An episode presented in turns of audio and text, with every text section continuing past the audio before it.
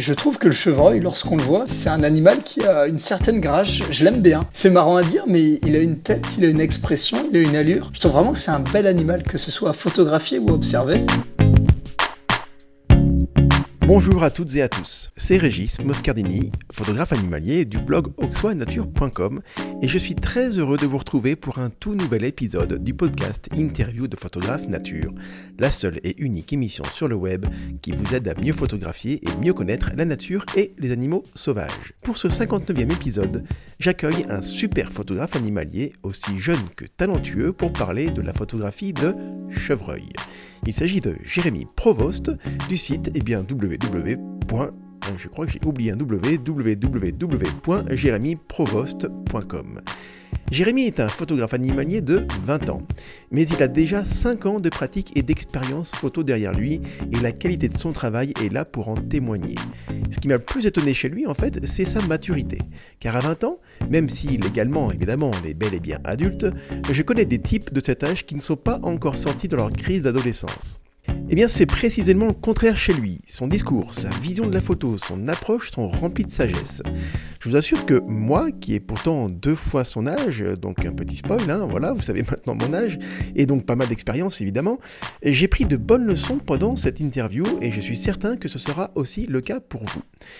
Car même si le sujet principal est comment photographier le chevreuil, eh bien on parle évidemment à, bâton rompu de beaucoup d'autres choses, ce qui donne un épisode passionnant comme tous les autres bien sûr. Avant de vous laisser en sa compagnie, euh, j'aimerais vous faire une petite demande puisque vous êtes normalement avec votre smartphone, eh bien pourquoi pas ne pas aller directement sur l'application iTunes pour laisser un commentaire ou une note pour mon podcast. Évidemment, le top ce serait un bon 5 étoiles et un petit commentaire aussi, ça ferait très plaisir et ça m'encouragerait à toujours continuer à vous proposer d'autres interviews pour alimenter toujours encore plus ce podcast.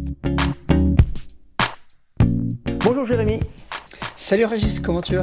Ben très très très bien, je te remercie, ça va. Je suis vraiment ravi d'être avec toi. Tu es, je crois, le, troisième euh, photographe que j'accueille et qui vient en fait de, de ben, d'Instagram. Et, euh, et, j'aime bien à chaque fois évoquer ça parce que je trouve que c'est une belle communauté et ça permet de rencontrer des, euh, et ben, des belles personnalités, des bons photographes. Et tu en fais partie et je trouve ça sympa qu'on puisse, ben, qu'on puisse parler ensemble. Avant de d'attaquer le gros dossier, Jérémy, on, va un petit peu parler de toi pour que ceux qui nous écoutent puissent te découvrir s'ils ne te connaissent pas, savoir qui tu es. Je te rassure, on va parler uniquement de photos et de tout ce qui est un petit peu autour. Hein. Euh, et je voudrais déjà commencer par savoir depuis quand tu fais de la photo, Jérémy Donc, je fais de la photographie depuis 5 ans. Et pour revenir à ce que tu as dit avant avec Instagram, c'est vrai que c'est super intéressant. Moi, ça me fait vraiment plaisir euh, bah, de rencontrer euh, ma communauté, entre guillemets. Ça m'a fait super plaisir le jour où tu as mis un commentaire, un j'aime à mes photos. Et je suis content d'aujourd'hui d'avoir l'honneur justement de faire une interview avec toi. Bah c'est sympa. Non, non, mais vraiment, je reviens là-dessus. C'est euh, Insta pour ça, c'est un, bon, euh, un bel environnement qui est assez sain. Il n'y a pas trop de, de méchants, même pas du tout de méchantes personnes. C'est, euh, c'est vraiment très, il y a beaucoup d'empathie. Et donc, donc j'aime beaucoup. Donc ça fait 5 ans que tu fais de la photo, Jérémy. est-ce que tu as commencé directement par faire de la photographie animalière ou tu as, tu es venu un peu plus tard et tu as d'abord commencé par photographier, je sais pas, ta famille, peut-être des paysages, des choses comme ça? Comment, comment tu as commencé la photo? Bah, c'est exactement ça, au fait. J'ai eu mon anniversaire, euh, j'ai eu euh, mon premier appareil photo lorsque j'étais au lycée. J'étais en première. Je l'ai eu pour, euh, bah, je l'ai, eu pour mon anniversaire. Et j'en ai profité au tout début. Je faisais des portraits, des, des photos de paysages, jusqu'au jour où j'ai eu justement ma première rencontre avec un chevreuil. Et là, bah, ça a été en quelque sorte un déclic, parce que j'ai pu avoir une photo, mais qui n'était pas très exploitable. Et je me suis dit, bah tiens, j'ai vu un chevreuil là, j'ai une photo, je vais essayer d'y retourner, je vais essayer de le, de, le, reprendre en photo. Et c'est à partir de là, donc on va dire euh, cinq mois après que j'ai eu mon, mon appareil photo, que je me suis vraiment mis dans la photographie animalière. Ouais, donc dire que tu, euh, en fait, c'est vrai qu'il y a deux, on va dire qu'il y a deux façons de rentrer dans le monde de la photo animalière. C'est soit par le côté nature, nature, où à force d'aller à l'extérieur, euh, en forêt, de rencontrer les animaux, tu te dis, ah, ce serait peut-être pas mal que je ramène des images. Donc du coup, tu t'équipes. Et toi, c'est plutôt le contraire en fait. Hein. Tu as commencé un petit peu par le, par le côté matériel, hein, et, euh, tu as vu ça et ça t'a donné envie de, voilà, d'aller plus loin finalement. J'ai eu un appareil photo parce que bah, je voulais, j'avais l'envie d'avoir un appareil photo, mais vraiment juste pour dire de faire des photographies souvenirs, vraiment pas. Je pensais pas que ça allait devenir une passion comme ça, mais c'est vraiment la, rencontre euh, avec le chevreuil qui m'a donné l'envie d'aller plus loin et d'avoir par la suite euh, un meilleur objectif. Parce que lorsque je l'ai rencontré, il faut savoir que j'étais avec un 50 mm donc c'était quand même, c'est pour ça que j'ai dit que la photo n'était pas vraiment exploitable. J'imagine, ouais, j'imagine. Euh, mais ça me rappelle euh, au tout début quand j'ai commencé de, mon côté la photographie animalière, c'était la même chose. Euh, pareil, je vivais à l'époque dans le Morvan, donc une, un endroit très naturel, très sauvage. Et, et à l'époque, je, je, j'étais, je passais, je travaillais là-bas, donc les, les, les, semaines, je les passais tout seul là-bas. Et pour tuer un petit peu le temps, j'allais en nature et avec mon nouvel appareil. Et j'avais le 18-55 mm, persuadé que j'allais pouvoir ramener des belles choses euh, et, évidemment, c'était pas du tout possible. Est-ce que tu as, euh, je sais pas, une passion pour la nature depuis, euh, depuis très longtemps ou c'est pareil, c'est venu un petit peu avec des premières rencontres animalières? La, la passion de la nature, j'ai vraiment depuis tout le temps parce que déjà tout petit, en fait, lorsque on allait en vacances avec mes parents, on allait en Ardèche, souvent dans des coins plutôt montagneux et naturels. Donc pour moi, déjà, la nature, ça a toujours été synonyme de vacances. La nature, c'était les bons moments. Donc tout de suite, quand je me suis dit, euh, bah, je vais retourner aller photographier ce chevreuil, même si j'étais pas loin de chez moi, c'est comme si j'allais en vacances parce que j'allais en extérieur, j'allais dehors, et c'était, j'ai toujours vu ça comme un moment agréable. Donc j'ai toujours vraiment, ouais, j'ai toujours eu cet amour pour, euh, pour, euh, pour la nature. Ouais, c'est intéressant parce que tu, euh, j'aime bien comme tu présentes la chose, à savoir que quand tu vas à l'extérieur, euh, tu te coupes finalement de ton quotidien, euh, même si c'est pas loin. Tu passes vraiment dans un autre univers et ça te permet de, voilà, de, de, de, couper avec avec les choses, on va dire habituelles de la maison, peut-être des, des, amis, enfin voilà, des, des choses qui sont, on va dire quotidiennes. Et, ça, ça te permet de, de, couper vraiment le, le, quotidien en fait, d'aller dans la nature pour toi. Hein. Ouais, voilà, c'est exactement ça. Lorsque je fais de la photographie animalière c'est vraiment, j'oublie tout ce que je fais à côté. C'est vraiment un moment, je prends mon matériel, je m'équipe, je vais dans la nature, je me balade, je me mets à l'affût. Je pense vraiment plus à rien. C'est vraiment, je suis connecté avec l'environnement qui est autour de moi et simplement j'observe, j'essaye d'avoir des images. Soit j'ai des observations et je suis, je suis content, ou alors j'ai la chance d'avoir une observation et une belle photographie. Ouais, alors quand, il y a, les deux, effectivement, c'est euh, tout, tout, se rejoint et ça fait, ça fait vraiment plaisir. Est-ce que tu. Euh, j'ai pas demandé. Quel âge tu as, Jérémy? J'ai 20 ans. Donc tu es un jeune photographe. Euh, est-ce que tu es. Alors tu pourrais l'être hein, d'ailleurs. Est-ce que tu es photographe pro ou tu fais autre chose actuellement? Je suis pas photographe professionnel, mais j'aimerais vraiment le devenir. Je passe quasiment tout mon temps à ça. Euh, j'ai arrêté mes études pour me consacrer pleinement à ça, mais je peux pas encore pleinement en vivre. Euh, j'aimerais bien devenir photographe professionnel animalier, mais pour le moment, je fais de la photographie, mais dans d'autres domaines pour pouvoir en vivre. Je fais de la photographie de sport, de la, de la photographie de portrait. Je reste dans le domaine de la photographie, mais je ne vis pas de la photographie animalière. D'accord. Eh ben écoute, euh, moi j'aime beaucoup ce que tu dis parce que pour rien te cacher, euh, je reçois très régulièrement des demandes, surtout sur Instagram parce que c'est une communauté qui est assez jeune finalement, et donc très souvent j'ai des demandes de, de, jeunes photographes qui voudraient voilà devenir photographe pro et, ou en tout cas essayer de développer leur activité. Euh, et, c'est quelque chose que je leur réponds justement, ce que, tu viens de dire, je leur réponds également, je leur dis, c'est pas facile de vivre de la photographie animalière parce que c'est un petit monde, parce qu'il n'y euh, a pas beaucoup d'argent hein, qui gravite autour de ça. Donc c'est dur de, déjà de s'y faire sa place. Et, euh, et puis en plus, il n'y a pas beaucoup de, il a pas beaucoup d'argent finalement, faut dire ce qui est. Et c'est vrai que souvent, on est obligé de faire d'autres types de photographie, on va dire la photographie alimentaire, mais pas la photographie culinaire, hein, la photographie pour pouvoir manger. Et ce qui est pas mal, hein, ce qui est pas mal en soi. Mais il faut être conscient de ça, il faut être, il faut être conscient ça peut être un passage euh, plus ou moins obligé euh, que de passer par un autre type de photographie qui, qui va te permettre d'en vivre. Et c'est ce que tu fais euh, en ce moment. Donc c'est quoi, photographie de mariage par exemple?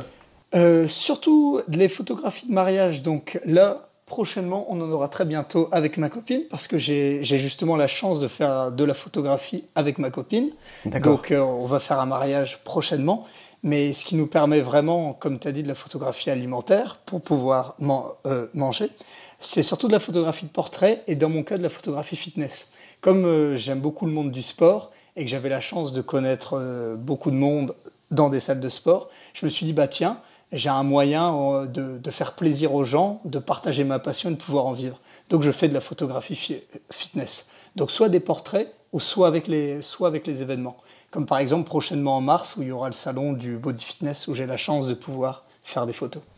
Est-ce que Du coup, euh, tu penses que ça peut être un bon moyen que d'apprendre la photographie par ce biais-là, euh, par le, côté, allez, on va l'appeler comme ça, même si c'est pas le bon mot, mais le côté alimentaire de la photo. Euh, est-ce que c'est une bonne école que d'être confronté très très vite sur la réalité du terrain Je sais pas, des shootings où il y a, as une contrainte de temps, as une contrainte de matériel également, as des contraintes liées peut-être à une commande ou les personnes qui sont en face de toi. Est-ce que c'est une bonne école ça?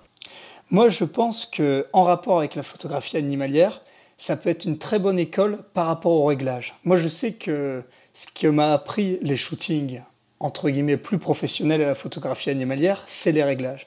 Parce que, par exemple, si j'ai un chevreuil en face de moi, on va dire, il va rester, euh, si j'ai de la chance, il peut être là une dizaine de minutes euh, à se balader.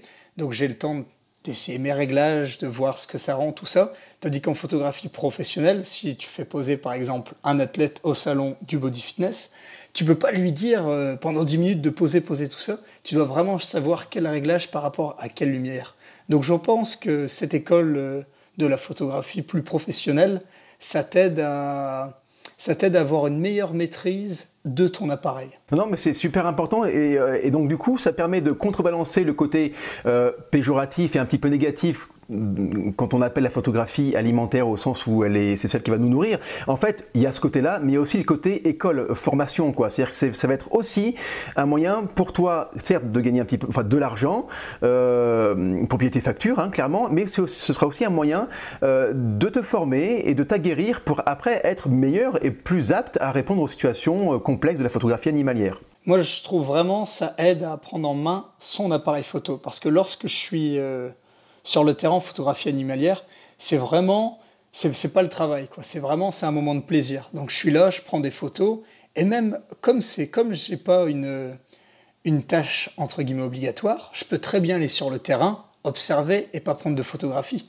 Tandis que si j'ai une commande, je suis obligé de prendre des, je suis obligé de prendre des photographies.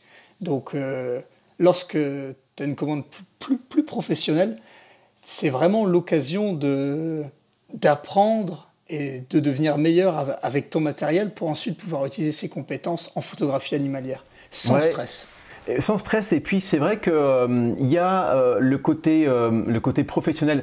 Je pense que le côté commande et attente d'un client t'oblige à, avoir une attitude professionnelle euh, que tu n'aurais, comme tu l'as très bien dit, pas forcément dans la photographie animalière parce que c'est plutôt, tu seras plutôt dans, un, dans une optique de, de, de, où tu vas en profiter, où tu vas être dans la détente et, euh, et puis le, j'allais dire presque la pleine conscience.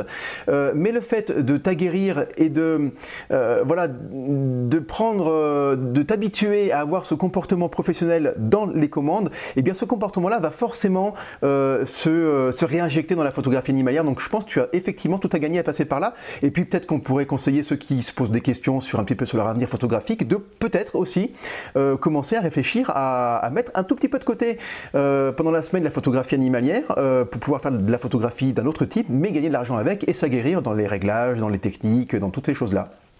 C'est vrai, et en plus, je trouve que c'est intéressant parce que la photographie animalière, même si c'est un domaine passionnant, tous les autres domaines de photographie sont, sont, passionnants. C'est des différentes manières de travailler avec les lumières, des différentes compositions. C'est vraiment très utile pour euh, apprendre à maîtriser son matériel et développer sa créativité. Ouais, complètement. Et, et, c'est sûr que euh, on a tendance à, se s'enfermer dans, dans, sa, dans ce type de photographie parce que c'est ce qu'on aime, c'est sa passion. Ça pourrait être n'importe quel type de photographie d'ailleurs. Mais c'est une erreur. Il faut vraiment se pas, pas, se forcer. Si on aime la photo, de toute façon, on, aime, on aime tout faire. Mais, euh, mais sans, sans, se forcer, c'est aller voir d'autres domaines photographiques, les faire, les pratiquer. Moi, je fais pas mal d'astro d'astrophoto l'été. Euh, et je pourrais pas te dire les euh, comment dire les, les, les apports très, très concret, très terre à terre que ça peut me donner pour la photographie animalière, mais c'est certain que ça va me nourrir dans ma démarche, dans ma, dans ma réflexion, tout ça. Et, euh, donc, ouais, je pense c'est important aussi de se nourrir d'autres formes de photographie. Tu euh, tu, tu, tu t'es formé comment, euh, Jérémy, pour la photographie Vraiment sur le tas ou tu as pris des cours, tu as lu des livres, tu as fait des stages Comment tu as fait? J'ai eu énormément de chance, énormément de chance. C'est une anecdote assez marrante. Au fait, donc, euh, comme j'ai expliqué, j'ai rencontré mon, j'ai rencontré un premier chevreuil avec un 50 mm. Du coup, je suis revenu sur le terrain ensuite avec un meilleur objectif pour avoir des meilleures images. Et il se trouve que dans le village où j'étais, il y avait un autre photographe animalier. Moi, je l'avais jamais rencontré. Je savais pas du tout qui, bah, qu'il y avait un autre photographe animalier où je vivais avant. Ah, donc c'était justement à Cassel, dans le nord de la France, pour ceux qui connaissent.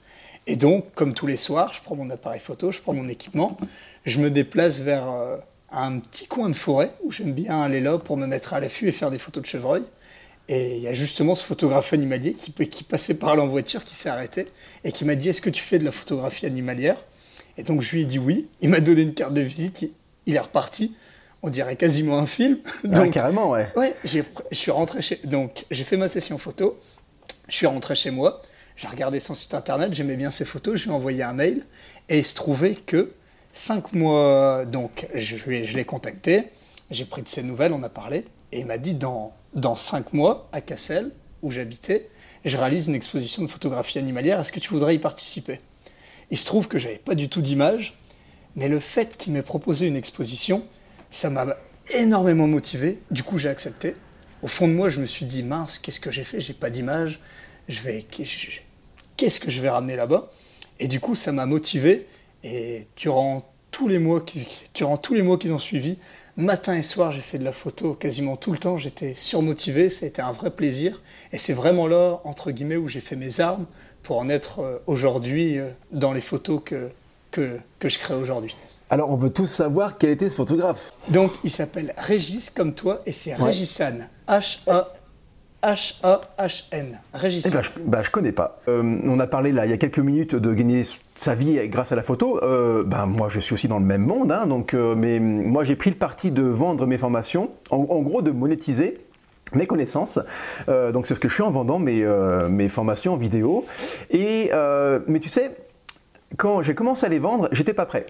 C'est-à-dire qu'elles étaient faites, les, vidéos étaient, les premières vidéos étaient faites, elles étaient euh, montées, euh, mises en ligne et tout ça, mais j'avais vraiment ce sentiment de me dire euh, c'est pas c'est pas assez chiadé, c'est pas j'aurais fait voilà, je pourrais refaire un peu différemment, est-ce que ça va plaire tout ça. Donc tu sais c'est un petit peu le syndrome de te dire je suis pas prêt et est-ce que est-ce que ça va plaire tout ça. Donc finalement est-ce que est-ce que j'y vais quoi? Et eh bien au bout d'un moment en fait, si tu raisonnes en te disant bah non, je n'y vais pas parce que c'est pas c'est pas assez abouti, je suis prêt donc je le fais pas, en gros on fait jamais rien.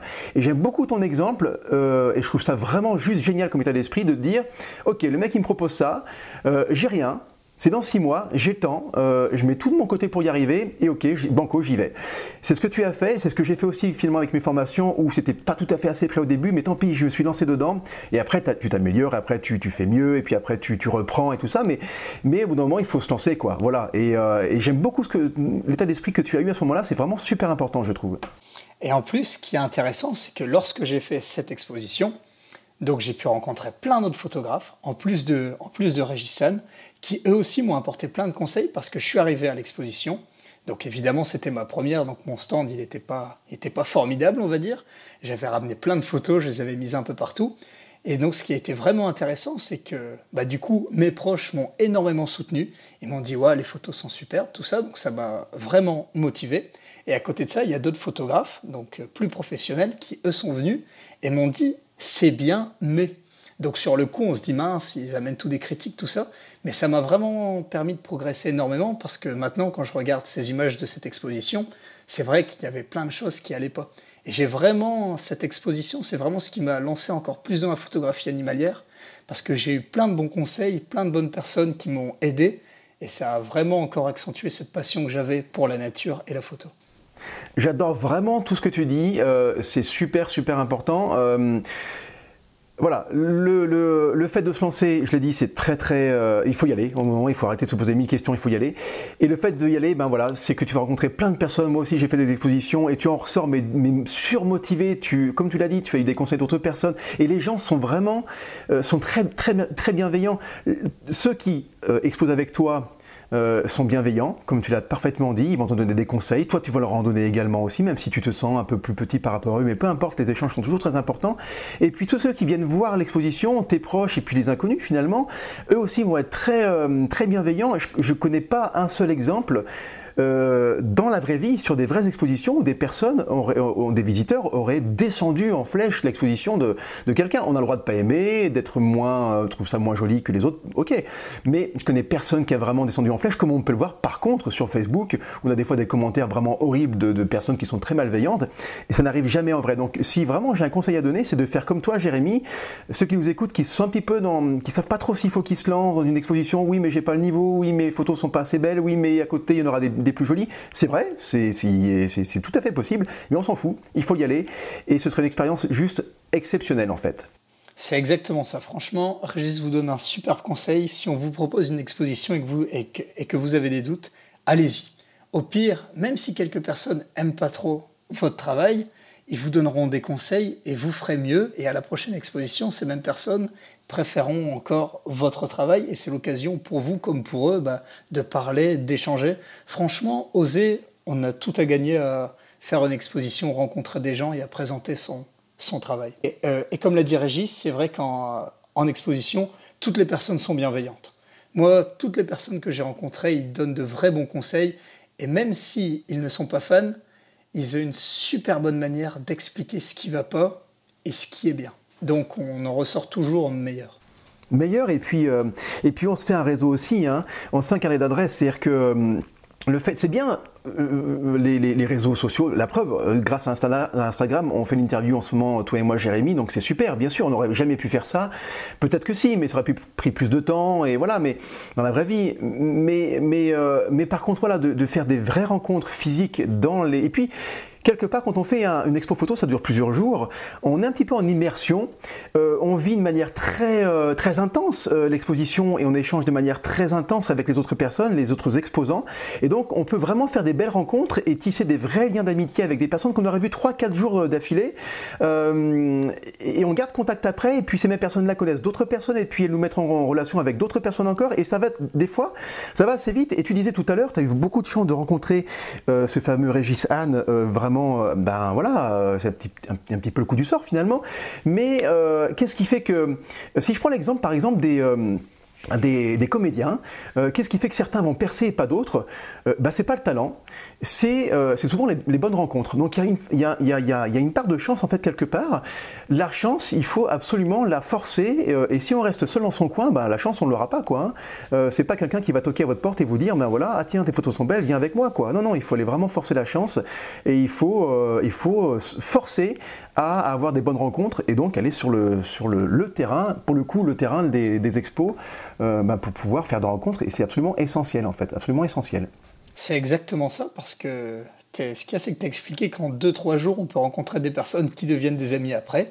Et, parmi ces expositions, en plus de, en plus de j'ai rencontré un super photographe aussi avec qui maintenant j'ai loué une vraie amitié que je contacte régulièrement par mail et ça permet de prendre des nouvelles.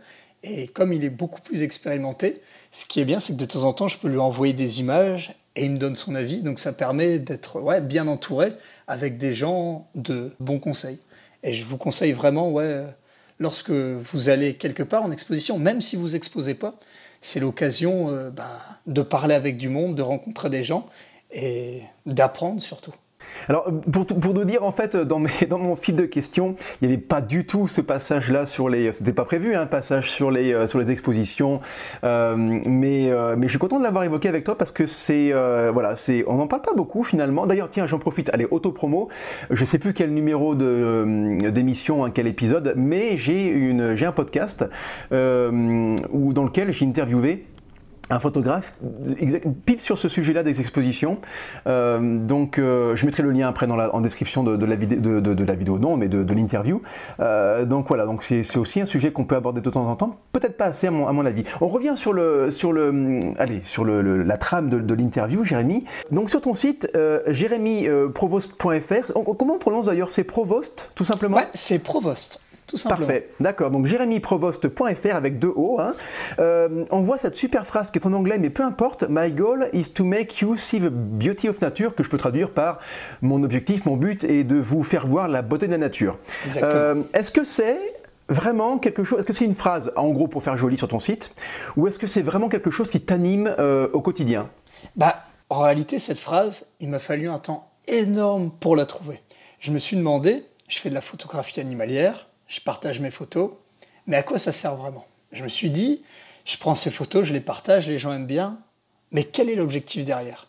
Et du coup, j'ai réfléchi à plein de phrases, plein de phrases, et euh, à la fin, je suis, arrivé sur cette phrase, je me suis dit, bah tiens, je prends des photos, et ce que j'aime vraiment faire, ce que je recherche tout le temps lorsque je prends une image, c'est de montrer vraiment que dans notre quotidien, dans ce qu'on vit, il y a des choses qui se passent à côté de chez nous, derrière nos fenêtres, on le réalise même pas, mais il y a des choses merveilleuses qui se passent quasiment chaque minute, mais on n'est pas toujours là pour euh, le voir. Et donc je me suis dit, bah, cette phrase, elle définit vraiment ce que, ce que j'ai envie de faire. Quand je prends une photo, je me dis vraiment, tiens, ça, ça permet de montrer un instant merveilleux qui se passe, qui se passe quasiment chaque jour, mais qu'on n'a pas tous la chance de pouvoir observer.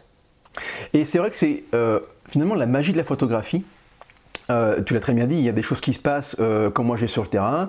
Euh, eh bien, je vais faire des photographies d'animaux que d'autres sont ailleurs et qu'elles ne pourront pas voir ou pas faire. Donc effectivement, moi finalement, je, leur fais une espèce de compte rendu photographique de ce que j'ai vu.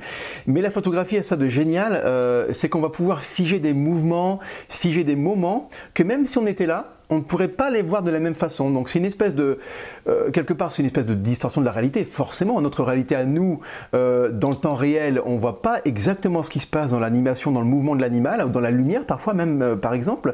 Mais une fois la photo faite et une fois qu'on la découvre sur ordinateur, on se rend compte d'un mouvement particulier. On se, rend compte que l'aile était comme ça. on se rend compte que la lumière était comme ça également, ou du, contre-jour parfois.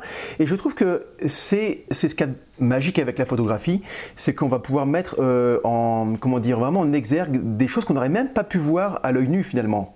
Ce que j'aime bien dire, c'est capturer des instants uniques. C'est vraiment, c'est des choses qu'on voit, mais ça se passe tellement vite, comme par exemple, euh, si je devrais dire un exemple, il tombe une, il tombe, euh, il tombe une averse, un chevreuil sort d'une lisière de forêt, il secoue pour enlever l'eau, à l'œil, ça va se passer en une demi-seconde, ça va être magnifique, mais en photographie, on va pouvoir capturer une expression faciale, des gouttes d'eau, des, images vraiment que je trouve magnifiques et c'est agréable à regarder. Ça fait plaisir. Ça fait plaisir à regarder et ça fait plaisir à partager. Et d'ailleurs, euh, si je reprends ta phrase, hein, euh, voilà, mon but est de vous faire voir la beauté de la nature. Euh, Comment est-ce que tu vois le regard des gens quand ils voient tes photos, quand tu es en exposition, quand tu les montres à tes proches sur ordinateur ou même ailleurs euh, Est-ce que, est-ce que tu, d'ailleurs, voilà, la question c'est quand est-ce que tu penses avoir réussi ton but, qui est donc celui-ci de faire voir la beauté de la nature? Comment tu sais que tu as réussi ça? Je ne peux pas dire que je le sais vraiment, mais on va dire que j'ai la satisfaction lorsque je vois des gens, donc imaginons, j'expose des photos sur mon stand, si je vois des gens en train de regarder mes photos et que je les vois dresser un petit sourire et qu'ils viennent me voir et qui disent Ah, cette photographie, elle est vraiment intéressante, elle est belle, bah, je me dis Bah tiens, j'ai quand même réussi à faire, j'ai réussi à faire quelque chose. Ils ont observé un, ils ont observé un, un animal, ce qui en soi est assez classique, mais ils se sont dit bah, il est beau, c'est quelque chose de beau, c'est quelque chose de joli. Et j'ai cette satisfaction de me dire, euh, bah tiens, j'ai j'ai simplement photographié quelque chose qui vit dehors et ça, peut plaire aux gens et se disent bah oui, le monde qui nous entoure est vraiment beau. Donc, non, mais c'est effectivement, c'est, on revient sur l'intérêt d'avoir des gens, de proposer ces photos comme ça aux, vraies personnes, hein, bien sûr. Hein, euh, tout ne se passe pas sur Facebook ou Instagram, et loin de là. Euh, moi, alors, je voudrais que tu euh, m'éclaires par rapport à ça.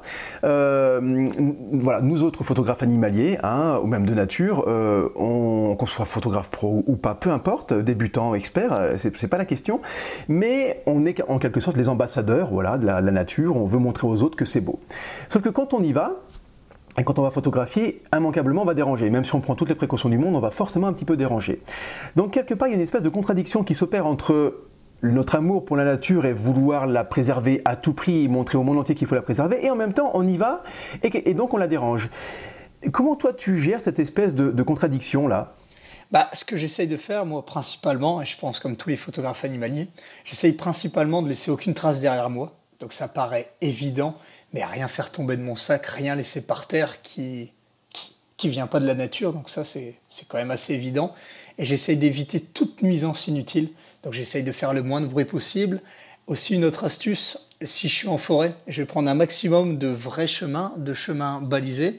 Et lorsque je commence à sortir des, des lorsque je commence à sortir des sentiers, je vais rapidement essayer de trouver une bonne place et de me mettre à l'affût pour éviter de faire trop de bruit, éviter de stresser les animaux, éviter de faire fuir tout ce qui peut probablement m'entourer, pour essayer justement de prendre en photo la nature et comme tu as dit, d'éviter toute contradiction, de faire peur aux animaux, de les stresser, de les faire fuir ou autre.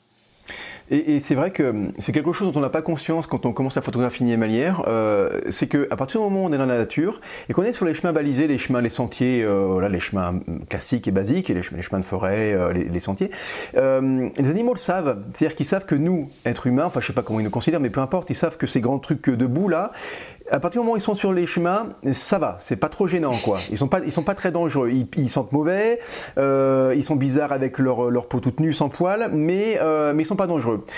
Parce que l'habitude, euh, ils, savent qu'on on prend ces chemins-là. Mais par contre, dès que un être humain sort de ce sentier-là, et qu'il ait d'ailleurs qu'il euh, les plus intentions les plus pacifiques au monde, comme nous, photographes animaliers, l'animal ne le sait pas. Et c'est à partir du moment où on sort de ce sentier-là, euh, on sort donc des sentiers battus, que là l'animal stresse parce que ce n'est plus dans les habitudes. Et ça c'est un vrai souci, il faut faire vraiment attention à ça.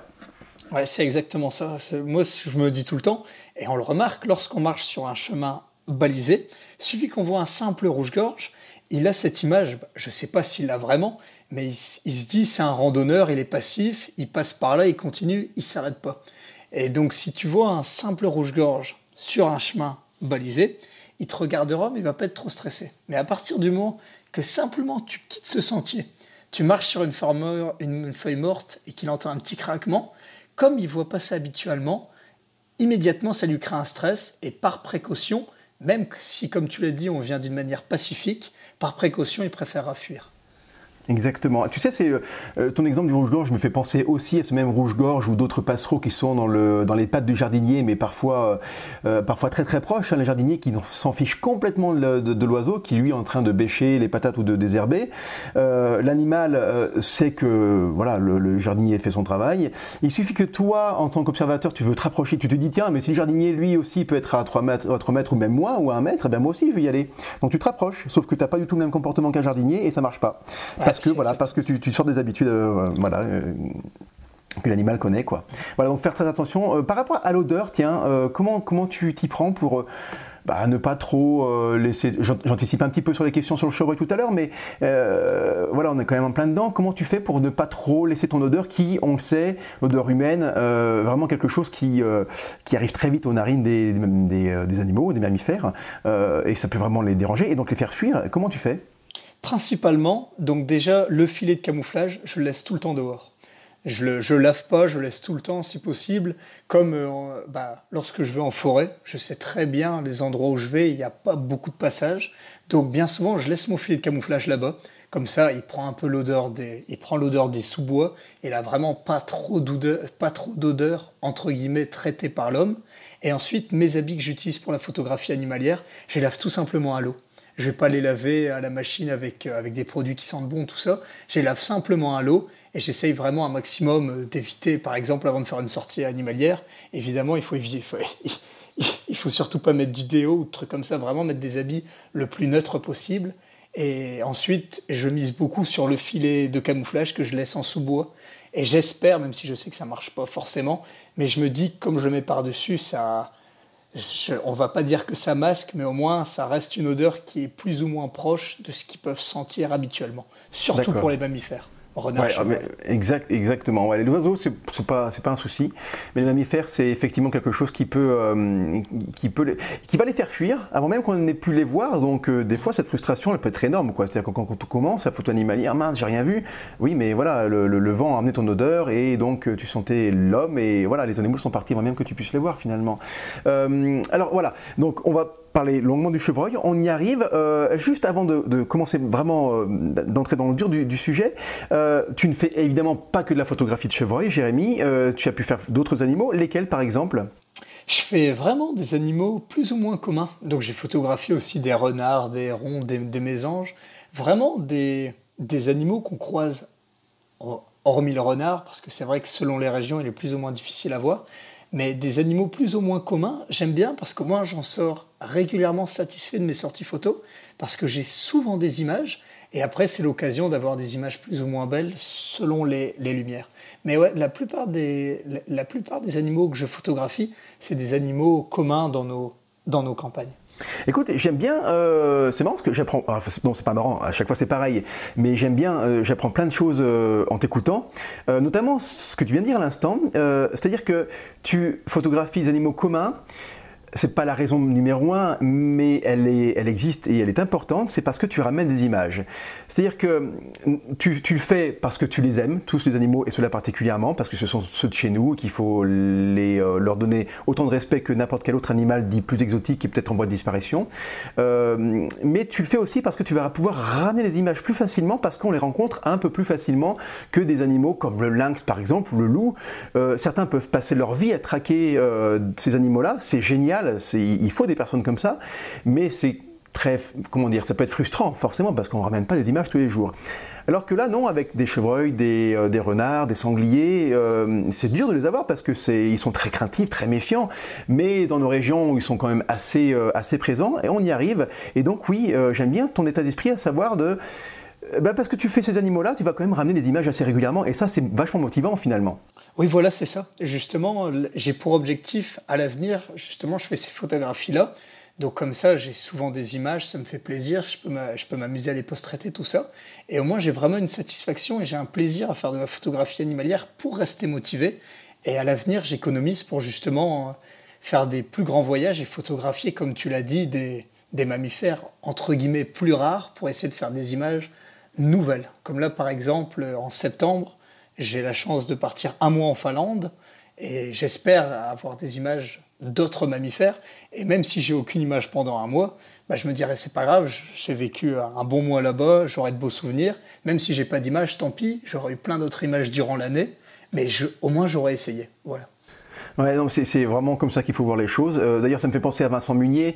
Euh, je ne sais pas si je dois pas le nommer à chacune de mes interviews, je pense, une, une, fois sur deux, euh, qui, qui, quand il revient dans ses, dans ses Vosges, en fait, pareil, il a vu des choses extraordinaires, il a vécu des choses extraordinaires, mais il ne prend jamais autant de plaisir à photographier les animaux qui sont, qui sont chez lui finalement, parce que bah voilà, il, il les rencontre et il, mérite autant de respect que, que n'importe quel autre animal. quelle, allez, quel animal euh, pour lequel en tout cas tu aurais une affinité particulière euh, parmi ceux que tu photographies régulièrement? On est exactement dans le thème, c'est le chevreuil. C'est vraiment le chevreuil que j'ai rencontré Et pourquoi alors? premier.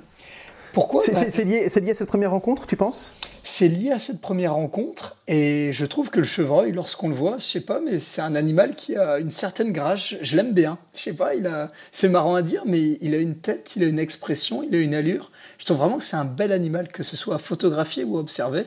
C'est un animal très intéressant, même si on peut le croiser, on va dire, on va, peut-être pas dire assez souvent, mais c'est un animal qui est quand même assez présent par chez nous je trouve que c'est un animal qui est vraiment intéressant. Et c'est pas forcément la réponse la plus, euh, euh, la plus courante. Moi, si tu me poses la question, je te dirais le renard.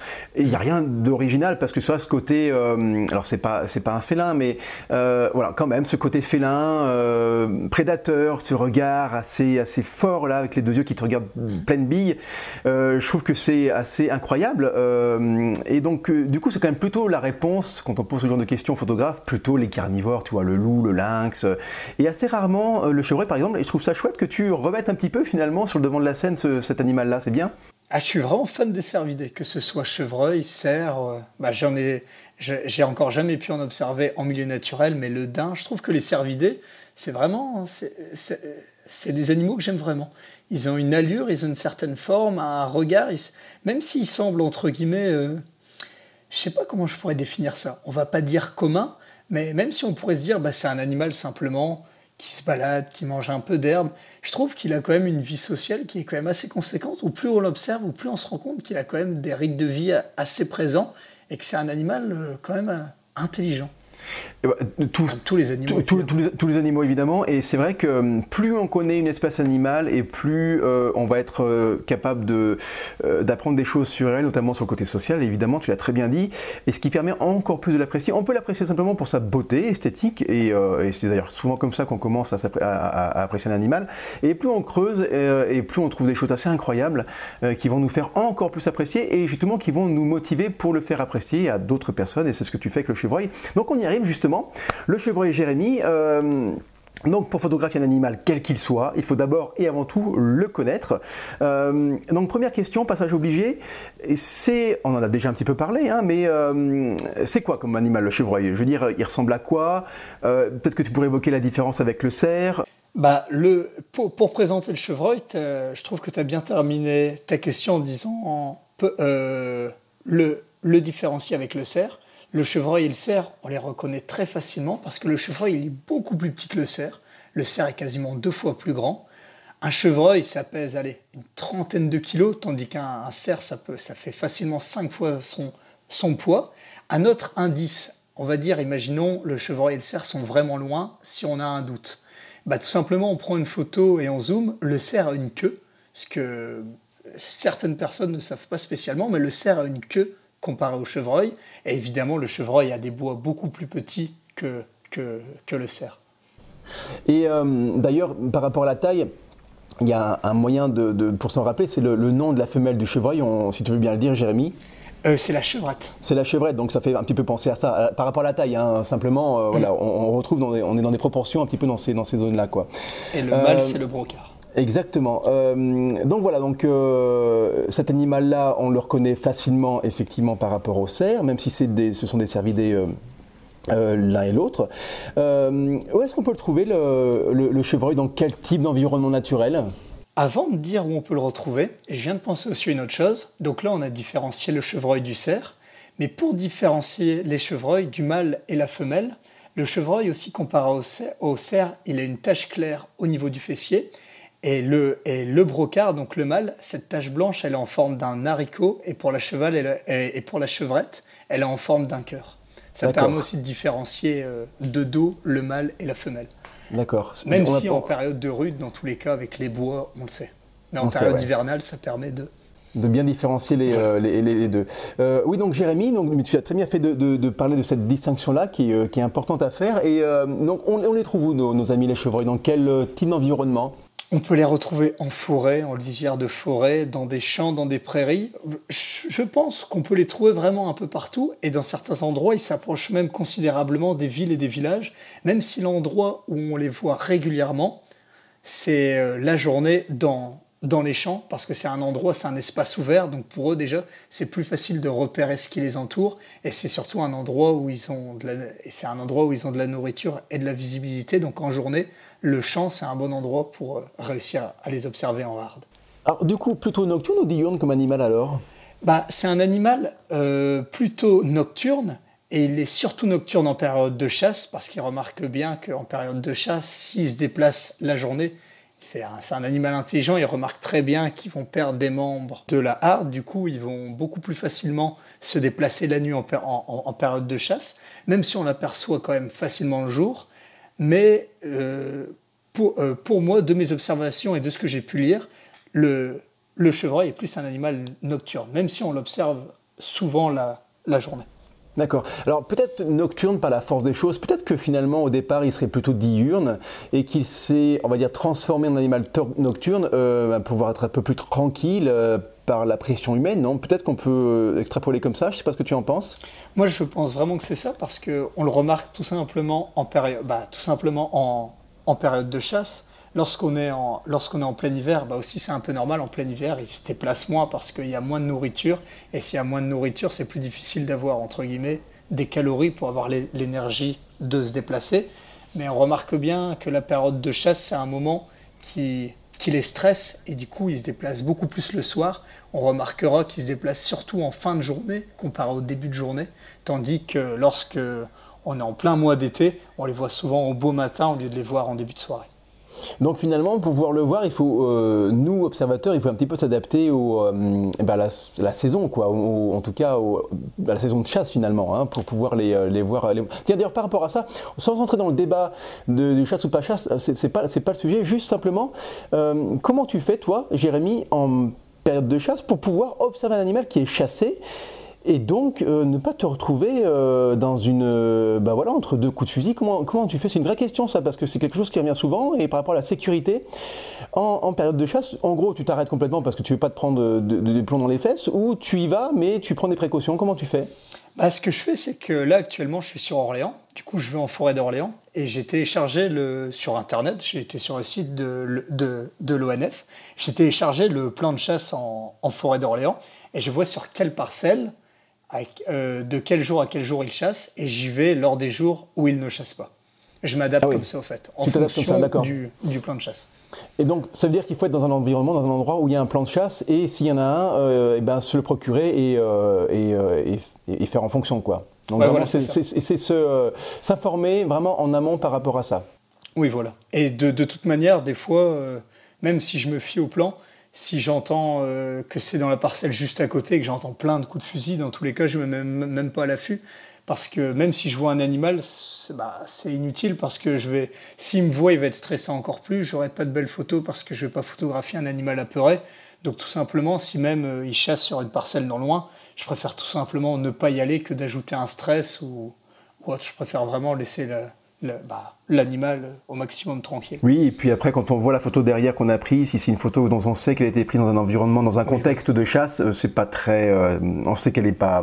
elle ne satisfait pas, quoi. C'est pas glorieux, exactement. Euh, est-ce que. tu as parlé de hard plusieurs fois, et donc j'aimerais bien que tu, si tu veux bien, Jérémy, revenir dessus, parce que tu as d'ailleurs évoqué un peu plus avant dans l'interview le côté social de cet animal-là. Eh justement, est-ce que tu peux nous en parler bah, donc, lorsque je parle de hard, c'est bien souvent les femelles et leurs fans qui vivent en hard ensemble. Et parfois, les mâles, euh, si, je, ne dis pas de bêtises, c'est pendant la période de rut, les mâles restent euh, avec la hard justement pour essayer de se reproduire. Mais en période hivernale, bien souvent, le, le brocard euh, reste solitaire. Bien souvent, en période hivernale, les, les mâles préfèrent rester seuls et les femelles restent en hard. Euh, tiens, avant d'aller juste un, peu plus loin, quel bouquin ou quel site tu conseilles pour aller euh, eh bien justement plus loin dans cette connaissance des chevreuils Parce que là, ce qu'on a dit en, 5-10 minutes, euh, c'est vraiment très, on a survolé, hein, c'est pour donner les, bases, on va dire, mais il y a, beaucoup plus à dire dans ce, domaine naturaliste sur le chevreuil. Quel, voilà, quel bouquin, quel site tu peux conseiller pour en savoir plus? J'ai jamais lu un bouquin spécialement dédié au chevreuil, mais récemment j'ai lu La vie secrète des animaux. Ah, le fameux. Il parle du chevreuil, mais il parle de plein d'autres animaux. Il, bah, il, parle de plein de choses autour de la nature et de la forêt. Franchement, je le conseille. C'est un bouquin superbe. Et comme site, bah, tout simplement, bah, je pense que les gens qui nous écoutent, ils connaissent ton site, mais je recommande ton site parce que moi j'ai appris beaucoup de trucs avec ton site. Donc, euh, sinon, j'ai pas d'autres. Euh, sources pour aller plus loin à donner. J'ai plein de sources à donner pour voir de belles images, mais des sources pour approfondir le, sujet. Là, ce qui me vient en tête, je dirais donc ce livre, La, la vie secrète des animaux, et ton site. C'est ce qui me bah, vient en tête tout de suite. Écoute, bah, moi ça me va, ça me va très bien.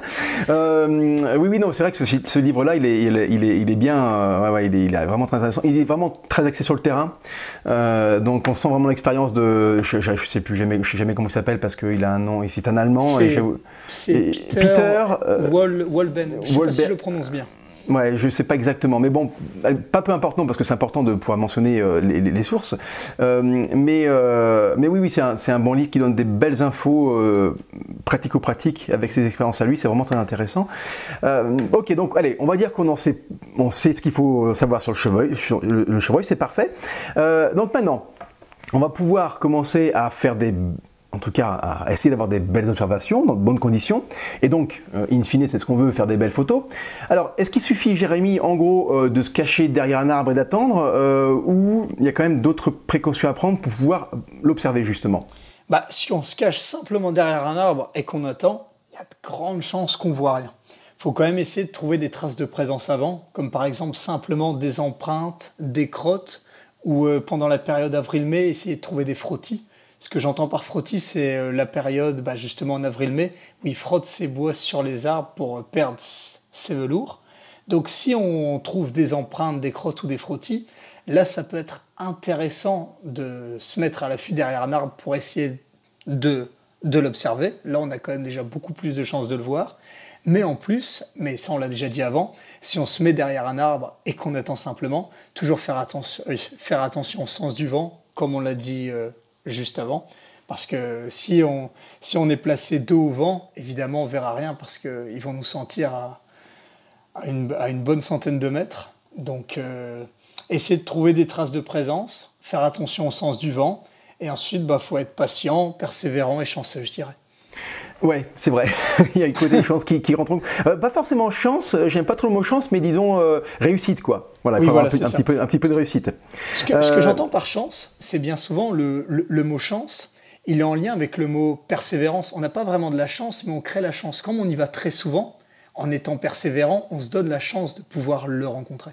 Et oui, tu l'as très bien dit, au préalable, il faut absolument avoir, euh, comment dire, euh, euh, confirmé la présence de l'animal par des observations d'indices. Et j'aime bien ce moment-là parce que je trouve on est un petit peu côté, il y a, il y a, côté Sherlock Holmes, tu vois, détective, où il faut vraiment fouiner, être, regarder tous les indices de présence. Et, j'aime bien, j'aime bien ce moment-là. C'est vraiment, c'est vraiment intéressant.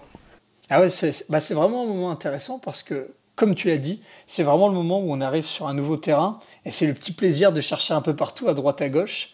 Et ensuite, le, meilleur moment, c'est lorsqu'on on n'a pas encore confirmé la présence parce qu'on ne l'a pas vu, mais lorsqu'on a toutes ces traces de, de présence, ce qui est intéressant, c'est le moment où on installe son, son affût, qu'on attend, et le moment, soit on l'a le jour même, il faut quand même être chanceux, ou quelques jours après, on rencontre l'animal et là on se dit, bah c'est super, quoi. J'ai, réussi, quoi. J'ai, vu des traces de présence et j'ai pu observer un animal dans son milieu naturel.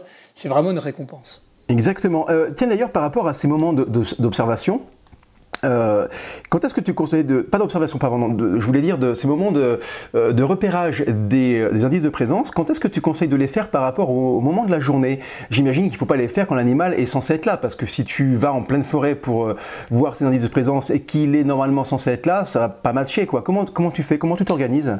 À moi, bien souvent, c'est mon, bah, c'est entre guillemets un petit plaisir. Je fais, je fais une je fais une balade quand il fait bon. Donc j'y vais vraiment à un horaire où généralement on croise pas les animaux parce que Surtout les chevreuils, c'est un moment où ils se reposent. Souvent, ils ont mangé toute la matinée, donc là, ils font une petite sieste. Bah, ce que j'aime bien y aller à des horaires comme par exemple midi, vraiment un horaire où il fait chaud, où les animaux se reposent, où j'ai vraiment le temps de pouvoir observer le milieu. Et ensuite, j'y retourne après, soit au matin tôt, soit en fin de soirée, où ils commencent à, à s'activer entre guillemets. Ouais, donc c'est vraiment super important ce que tu viens de dire, c'est-à-dire qu'il faut vraiment euh, scinder ces deux moments. Euh, euh, le moment de, de, prise d'indice, il faut vraiment le faire au moment où l'animal n'est pas là, où il est en repos. Et, après, le moment d'observation, là oui, il faut évidemment être là quand l'animal est censé être présent s'il si, est. Donc c'est important de faire ces deux-là. Ok, donc là on a bien avancé, on, on sait à quoi il ressemble, on sait où il est, on a vu des indices de présence, on l'a observé. Maintenant, pour la, euh, pour la photographie, euh, en gros, alors voilà, déjà on va commencer par le matériel. Qu'est-ce qu'il faut comme matériel, on va dire, de base pour ramener des photographies euh, acceptables? On a bien compris qu'il fallait pas 50 mm, ça Jérémy, on le sait maintenant. et voilà, qu'est-ce qu'il faut plus sérieusement comme matériel pour, pour réussir ces photographies? ce que, ce que je conseille, pour être dans un budget tout de même acceptable, un boîtier entrée de gamme, n'importe quelle marque, que ce soit Canon, Nikon, peu importe, et je conseillerais au moins, pour être satisfait, pas être frustré, un 300 mm. Donc un 300 mm à un boîtier entrée de gamme, on peut s'en sortir avec euh, entre 500 et 600 euros vraiment avec un matériel plus qu'acceptable pour réaliser de bonnes images sans frustration. C'est sûr que le matériel peut faciliter parce que euh, la montée en ISO euh, va être beaucoup plus acceptée quand on sera en haute sensibilité, donc oui forcément c'est toujours plus, plus appréciable. le bruit va être moins, moins prononcé, peut-être que... Enfin, y a plein de petites choses comme ça qui font qu'au final un appareil haut de gamme va faciliter le travail, mais à la fin des fins, c'est quand même le photographe qui appuie sur le bouton, donc euh, voilà, euh, c'est quand même lui qui va faire les choix, et, euh, donc une entrée de gamme, comme tu l'as très bien dit, peut suffire largement pour faire ses armes finalement. Hein. Pour preuve, l'une de mes photos que tu avais beaucoup aimé, que tu avais même partagé en story, c'est une photo qui a été faite avec un boîtier entrée de gamme, un Nikon D3300 et un objectif Nikon, donc c'est un 55-300 qui ouvrait à 6.3 donc c'était vraiment du matériel simple. J'avais pris euh, ce pack-là à l'époque, j'avais payé, j'avais payé 450 euros et j'ai fait la majeure partie de mes photos avec ce matériel-là. Donc comme quoi, avec un matériel entrée de gamme, avec de la persévérance, essayer d'être là aux bonnes lumières, faut pas qu'il fasse trop sombre parce que c'est sûr qu'avec un boîtier entrée de gamme et un objectif qui ouvre à 6.3, à la tombée de la nuit, déjà ça, ça commence à devenir compliqué. Mais on peut vraiment faire des bonnes images si on, si on est là à des horaires convenables niveau lumière. Franchement, on peut faire des, bonnes photos avec ce matériel-là. Exactement, et mais voilà, je vais, euh, je, je, pourrais aussi raconter des anecdotes me concernant avec mon 300, non, avec mon 70 300 de chez Sigma à peut-être 250 euros l'objectif, et mon Pentax 400D à l'époque euh, qui était vraiment l'entrée de gamme d'il y a 10 ans, donc c'est pour te dire que c'était vraiment très limité. Et j'ai fait aussi des photographies qui sont très très bien et que je même publie encore parfois sur mon compte Instagram. C'est pour dire que oui, oui, il y a, y a euh, même ceux qui nous écoutent et qui se disent ah ouais, mais moi je suis jeune, j'ai pas d'argent, je peux pas me payer du super matos. Oui, c'est vrai, c'est frustrant je reconnais, mais c'est pas pour ça que tu feras pas des belles photos, quoi. C'est vrai. Et d'ailleurs, moi aussi, je partage encore régulièrement des photos prises avec mon Nikon D3300. J'ai vraiment eu de bonnes images. Maintenant, j'ai vraiment un matériel qui est quand même largement meilleur. Et ça veut tu, pas tu, tu as quoi justement? Ouais, Jérémy, euh, pardon, je te coupe. Tu as quoi justement Ce que je voulais te poser la question, j'en profite. Tu, euh, quel est ton matériel là actuellement? J'ai un Nikon D7200 et un Sigma 150-600. D'accord. Donc le Sigma, alors c'est quelque chose qui, qui euh, vraiment le, cette euh, gamme là entre le Tamron et le Sigma, on va dire qu'elle c'est grosso modo la même chose, 150-600. Euh, est-ce que tu en es très content? Est-ce que tu le conseilles? Ça suffit pour faire de la photographie animalière? Personnellement, j'en suis très satisfait. Moi, je le conseille vraiment parce que ça permet d'avoir une longue focale comparée aux autres longues focales à un prix vraiment abordable comparé, c'est même pas comparable avec un Nikon ou un Canon. Ah, c'est dix fois moins cher. C'est fois moins cher. C'est vraiment, c'est intéressant. C'est sûr que la, qualité de construction, elle est pas mauvaise. Elle est un, elle est un peu moins solide. En plus, moi, j'ai pris le, pour ceux qui connaissent, j'ai le Sigma 156 150 600 mm Contemporary. Il y a le Sport, donc qui est en, qui en alliage tout en métal. Moi, j'ai la version plastique. Mais ça fait quand même tout à fait l'affaire. Je l'utilise depuis maintenant deux ans honnêtement, je le trimballe partout, sous la pluie, tout ça. Il fait, il fait l'affaire. Je le conseille. Même si, faut quand même toujours pas oublier qu'avec des objectifs comme ça, c'est pas parce qu'on a un 600 mm qu'on va vraiment faire de, de, meilleures photos. Au contraire, moi, depuis que j'ai mon 600 mm, et j'ai gâché beaucoup de photos parce que quand on a une longue focale, on veut toujours l'utiliser. On reste toujours sur 600 mm. On se dit, ah, c'est bien, je peux voir l'animal de plus près, donc autant le faire. Mais on rate beaucoup de belles compositions où l'environnement peut être intéressant c'est bien aussi de se dire euh, j'ai une longue focale, mais faut pas oublier qu'il reste autre chose à faire. Moi, je, le conseille, mais pour les gens qui prendront un 600 mm, faites attention de ne pas toujours rester au 600 mm, parce que vous pouvez louper des bonnes photos que vous aurez eues au 300 mm, beaucoup moins cher. Exactement, c'est un très très bon conseil effectivement, euh, oui parce qu'on a un 600 mm, on se dit bah ok autant être dessus quoi, et ça peut effectivement être, euh, on peut passer à côté de certaines choses. Tu as tu as carrément raison de le, souligner. quel serait l'objectif on va dire de tes rêves, même si, euh, même si tu, tu, tu, je te souhaite d'ailleurs de pouvoir y accéder, mais qu'est-ce que tu aimerais avoir là, quelque chose, voilà, un objectif qui te, vraiment euh, te, plairait beaucoup? Pour avoir des bokeh vraiment encore plus détaillés dans, dans ma vision des images que j'aime créer, j'aimerais bien un 300 mm f2.8. Je pense comme beaucoup de photographes, ça, reste une, ça reste une focale qui est une norme de rêve, si on peut dire. ouais. Et c'est vrai que tu vois, euh, j'y repense par rapport à ce que tu viens de dire. Il y a Michel Doultremont, photographe qu'on connaît, qu'on adore parce qu'il fait des, compositions géniales, qui a vraiment, je trouve, euh, qui, a, qui, a, donné euh, un souffle nouveau dans la photographie animalière. eh bien, il a posté une réponse à une question sur son fil Instagram et il disait moi mon optique préférée c'est le 400 de 8. Euh, il a d'ailleurs vendu son 500 f4 pour un 400 de 8. Certes il perd entre guillemets 100 mm de focale, euh, mais il gagne cette ouverture là qui lui dans sa façon de voir la photographie, dans sa façon de composer, euh, de euh, voilà de comment dire d'interagir avec son sujet, lui convient mieux et, donc ça me fait penser à ce que tu dis par rapport au 300 de 8 avec cette super grosse ouverture qui permet d'avoir des bokeh formidables. Quoi. Et voilà, c'est ça, cette ouverture de 8, c'est vraiment entre, je sais pas si on peut appeler ça comme ça, mais c'est un tremplin pour faire des photos en début de matinée ou en début de soirée. Ça permet vraiment de capter des lumières, des ambiances où les animaux sont très actifs, où c'est vraiment difficile de travailler avec des 600 mm F, euh, f6.3, parce que f6.3, quand la lumière est basse, il faudra forcément, à moins qu'on ait un boîtier qui monte énormément en ISO, on va quand même faire de très belles images, mais elles seront difficiles à tirer en grand tirage. Ouais, mais maintenant c'est sûr, exactement. Ou alors on peut le mettre en noir et blanc, ça peut marcher aussi. C'est-à-dire que le bruit, euh, le bruit en noir et blanc euh, peut donner des choses euh, graphiquement intéressantes, même après sur tirage papier. Donc ça peut être aussi comme ça qu'on peut un peu transformer une photographie à bruité, couleur qui sera peut-être pas exceptionnelle, en quelque chose de plus intéressant graphiquement en noir et blanc. Ça peut, ça peut matcher.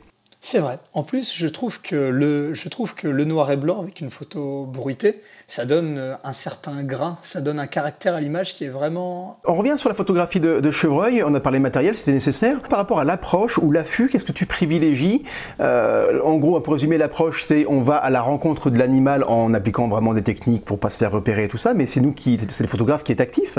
Alors que l'affût, on se cache à l'endroit dont on sait qu'il va être intéressant et potentiellement, euh, voilà, euh, on l'a validé à l'avance, on sait que l'animal passera dans le coin, euh, mais on attend l'animal. Qu'est-ce que tu privilégies, qu'est-ce que tu préfères comme, comme type de, d'approche, mais voilà, je veux dire d'approche au niveau...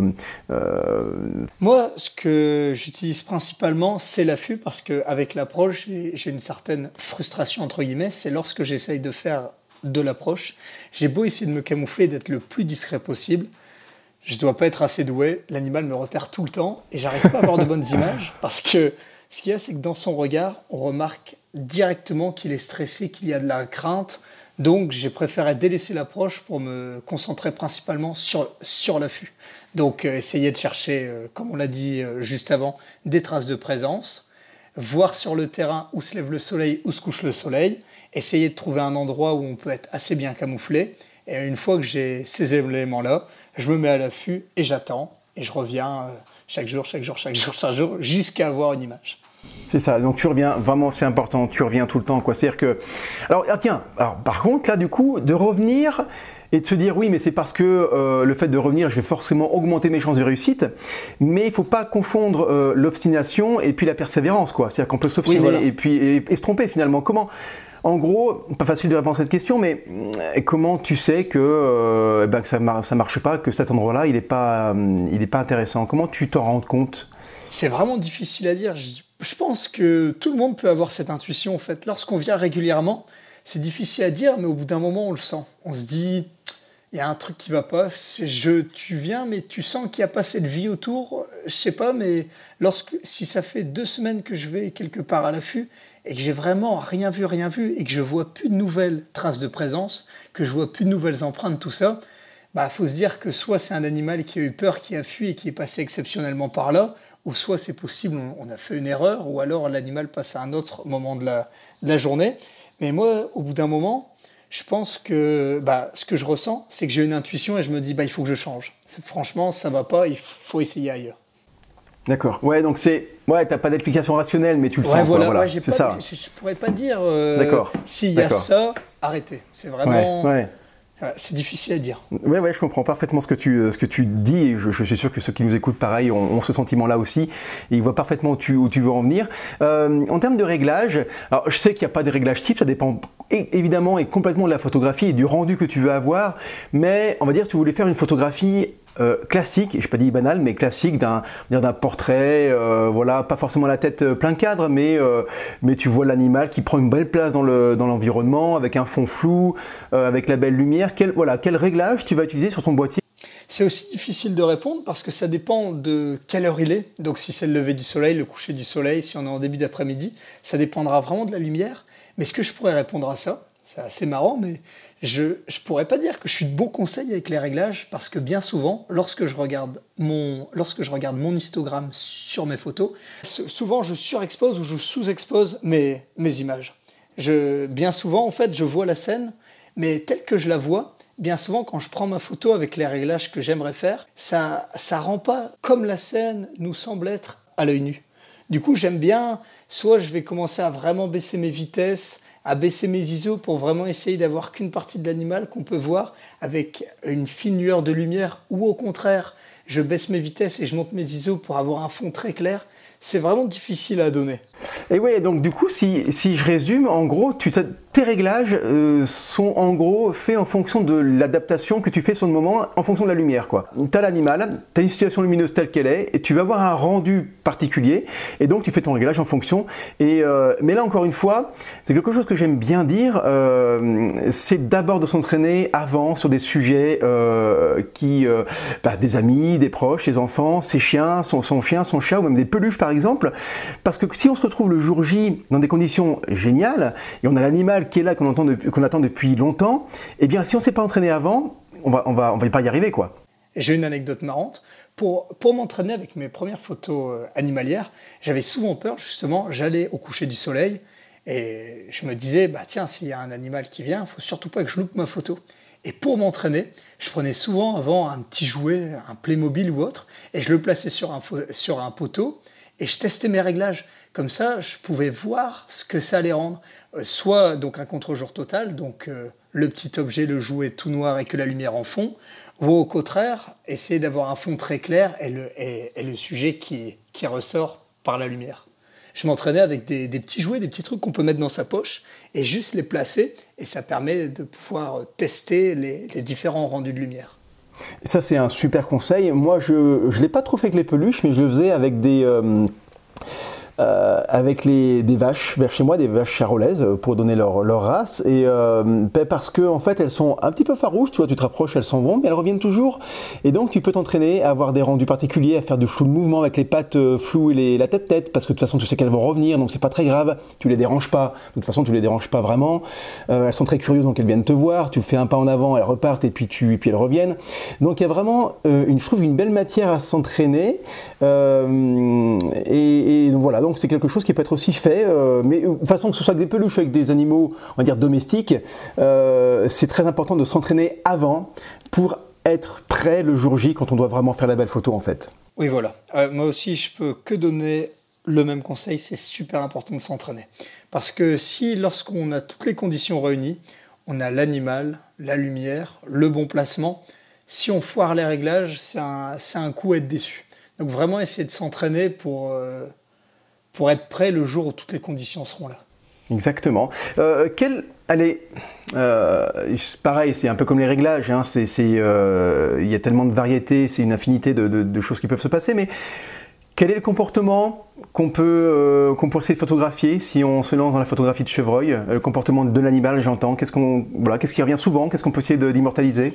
Le plus facile à capturer en comportement chez un chevreuil, je dirais que c'est le nourrissage, parce que c'est un animal qui passe euh, une bonne partie de sa journée à se nourrir. Et on peut avoir des, scènes assez intéressantes, comme par exemple, imaginons, il est en train, de brouter de l'herbe, il coince un petit brin d'herbe en haut de ses bois, il a du mal à les enlever.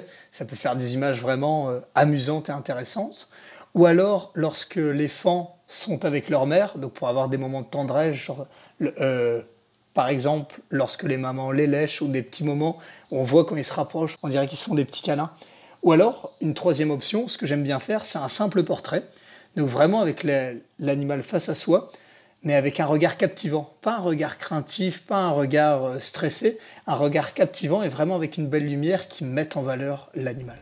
D'où l'intérêt euh, de se camoufler le mieux possible pour que l'animal ait une attitude la plus naturelle possible. Parce que si il sent qu'il y a quelque chose qui se passe dans son environnement proche, euh, il va peut-être pas s'enfuir, mais en tout cas il sera pas tranquille et l'attitude euh, pourrait être un petit peu tronquée, biaisée.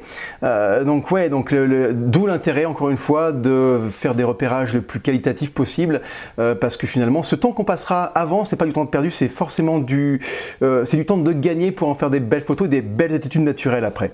Oui, voilà, c'est ça. est-ce que tu, est-ce qu'il y a un moment qui t'a vraiment marqué euh, une rencontre. Alors, allez, tu n'as pas le droit de dire la première, Jérémy, euh, par rapport au chevreuil. Euh, celle-ci, c'est bon, tu en as déjà parlé. quelle rencontre C'est peut-être d'ailleurs avec un autre animal, mais bon, si on reste dans le thème du chevreuil, ce serait peut-être mieux, mais un moment, une anecdote qui t'a marqué, une rencontre que, que tu as envie de nous partager? Il y a une rencontre qui, qui m'a vraiment marqué, qui est géniale, et c'est pas avec un chevreuil, j'ai même la date précise en tête, c'est en juillet 2016 j'ai pu observer, j'ai pu observer dans une, dans une prairie pleinement dégagée. En plus, c'était pas loin de chez moi, j'y étais en à peine 10 minutes à pied. J'ai pu observer deux jeunes renards en train de jouer, de se battre. Et j'étais allé à, j'étais à une vingtaine de mètres. Ils m'ont pas du tout senti, ils ont pas fui. Et c'était tellement une belle scène. Bah, j'en ai tellement profité, je les ai tout le temps regardés, j'ai même pas fait de photo. J'ai pris une vidéo souvenir, comme ça j'ai une superbe vidéo où on les voit, mais j'ai pas pris de photo tellement le moment était beau. J'ai pris mon appareil, j'ai fait une vidéo et j'ai enregistré ça, j'en ai profité à le regarder, c'était magnifique. Avec le recul, je me dis, mince, c'est dommage, j'aurais pu faire des images, j'aurais vraiment eu des photos géniales, mais c'est pas grave, j'ai une superbe vidéo souvenir, donc euh, je suis pas déçu. Mais ça a vraiment été un moment super pour moi parce que c'était ma deuxième rencontre avec un renard. Et là, en plus, c'était deux jeunes sortis du, sortis du, euh, sortis du terrier. Et de les voir jouer, se rouler dans l'herbe comme ça, c'était vraiment, c'était magnifique. Ah, j'imagine tout à fait la scène et effectivement, euh, et euh, c'est des moments qui sont assez incroyables et, tous les animaux de la nature, et même d'ailleurs même ceux qui sont pas forcément amoureux, mais si un jour ils rencontrent ce genre d'événement, ce sont des moments qui sont, euh, qui sont absolument inoubliables. Jérémy, il y a, comme on s'est rencontré sur Instagram, j'ai donc posté dans, dans ma story Insta euh, la photographie euh, sauvage, c'est donc le, nom de mon compte. Euh, j'ai proposé à ma communauté de te poser des questions, Jérémy. J'en ai reçu quelques-unes, donc certaines sont finalement tu as déjà répondu. Par exemple, Matisse.cbt qui demande les indices majeurs pour repérer le chevreuil. On en a parlé finalement. Hein, c'est les, traces de passage, les coulées, les, les, crottes, donc on appelle les moquettes par exemple, les frottis aussi. Est-ce que tu en vois d'autres, Jérémy?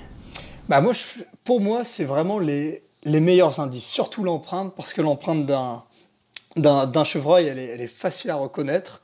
Les crottes et les frottis, pour moi, c'est vraiment les meilleurs indices pour essayer d'en, observer. Après, en période de, en, période de rut, c'est plus facile parce que comme les mâles cherchent des femelles, ils se déplacent beaucoup plus.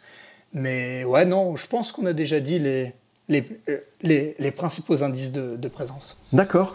Euh, Nicolas, alors c'est Fazan.Nicolas qui demande, tu as le droit de répondre juste par oui ou par non, sans avoir, sans avoir à développer, Jérémy, est-ce que tu utilises l'argentique?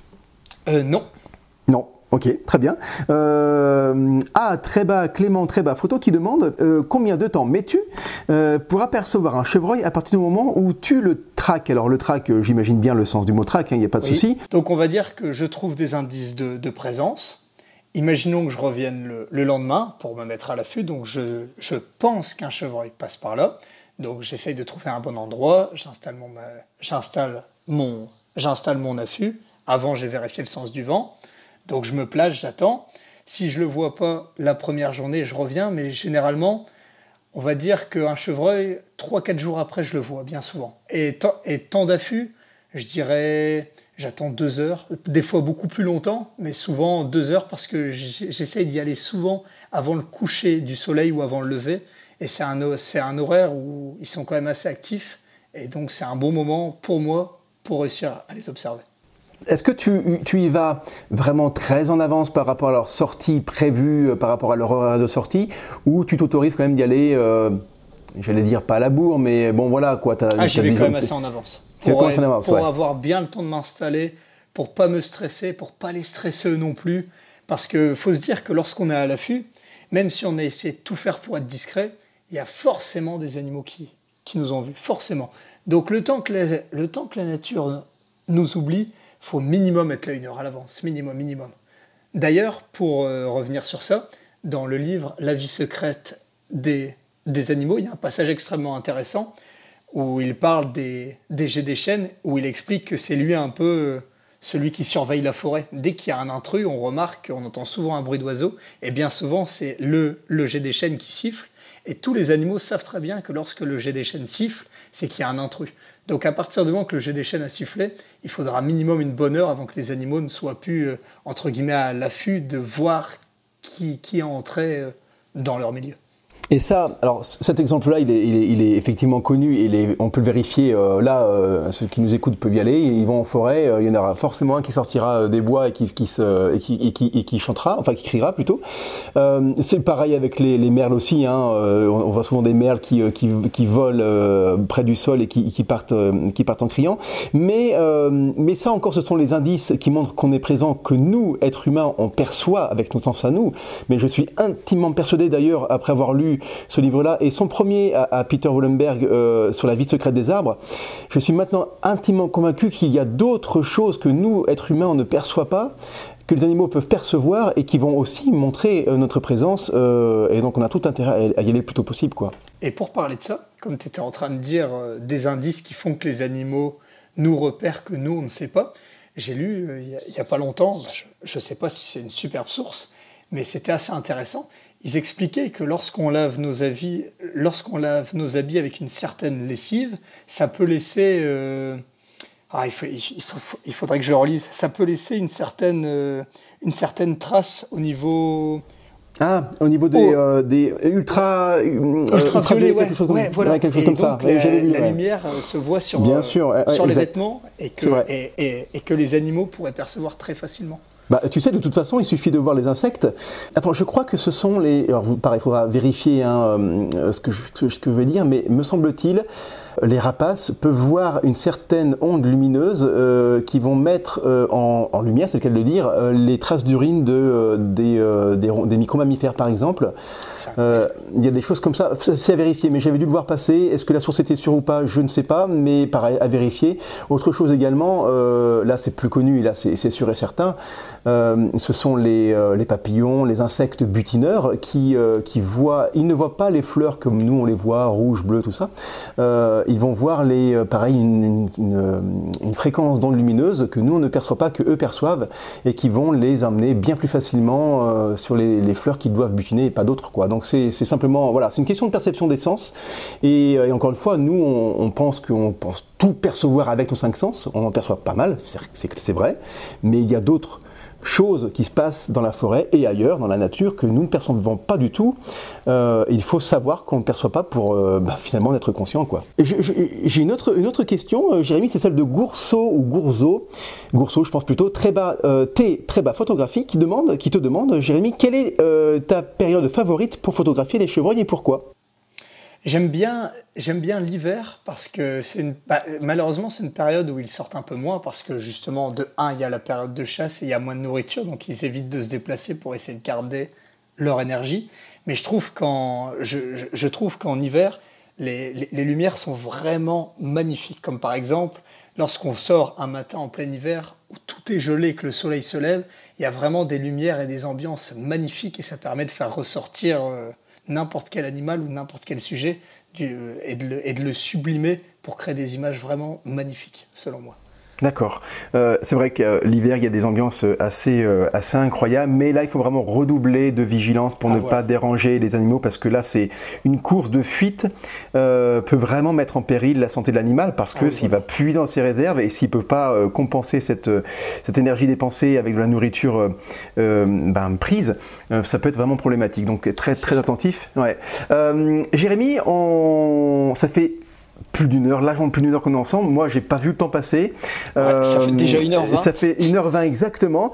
Euh, allez, dernière, dernière question, Jérémy. Où est-ce qu'on peut suivre ton travail? J'aurais d'ailleurs même dû le dire avant, parce que souvent, euh, voilà, on a tendance à, ne pas tout écouter. C'est bien dommage d'ailleurs, mais voilà. Euh, où est-ce qu'on peut suivre ton travail, Jérémy? Je sais pas, site internet, Insta, Facebook, comment on fait? Bah, je conseillerais déjà premièrement mon site internet, tout simplement jérémyprovost.fr ou tout simplement mon Instagram. Mais surtout, le plus intéressant, c'est en novembre. Pour ceux qui sont intéressés, dans les Hauts-de-France, j'aurai une exposition à Moi-Plage en fin novembre. Pour ceux qui seraient intéressés, pourquoi pas, n'hésitez pas à me contacter sur Instagram ou par mon site internet. Mais c'est vraiment les deux endroits où je suis le plus actif. J'ai une page Facebook, mais je suis principalement actif sur mon site internet et Instagram et tu réponds au message euh, qu'on t'envoie euh, sans aucun souci. Super, et je peux en témoigner. Euh, écoute, Jérémy, merci beaucoup. Je te souhaite de belles rencontres animalières. Je te souhaite vraiment de réaliser ton. C'est pas un rêve parce que tu mets tout ce qu'il faut pour y arriver, mais je te souhaite vraiment de. comment dire, de réussir ton, ton, ton, ton travail et ta. voilà, ton, ta, ta, photographie dans le domaine professionnel. Et puis, j'espère à très vite, Jérémy. Merci beaucoup, Régis, et je te dis à très vite. Merci beaucoup à vous d'avoir pris le temps d'écouter cet épisode. N'hésitez pas à écouter les précédents, il y en a presque 60, il y aura forcément quelque chose qui va vous plaire. Pour ne pas louper justement les prochains épisodes qui vont arriver, eh bien vous pouvez vous abonner à ce podcast, à mon podcast, via votre application préférée sur smartphone. Et puis ce qui serait vraiment génial, c'est de laisser un petit commentaire ou une note, ça m'encourage et ça permet de faire encore plus connaître le podcast. Merci, à bientôt.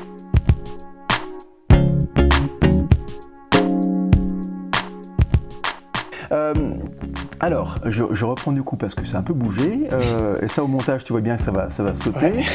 voilà. Euh, donc, donc, donc, j'en suis où? Je suis monté trop haut. allez. Combien mettons, combien de temps mettons, mettons, pardon, je recommence. Je sais pas si tu as coupé au montage celle-ci, je sais pas. Bref,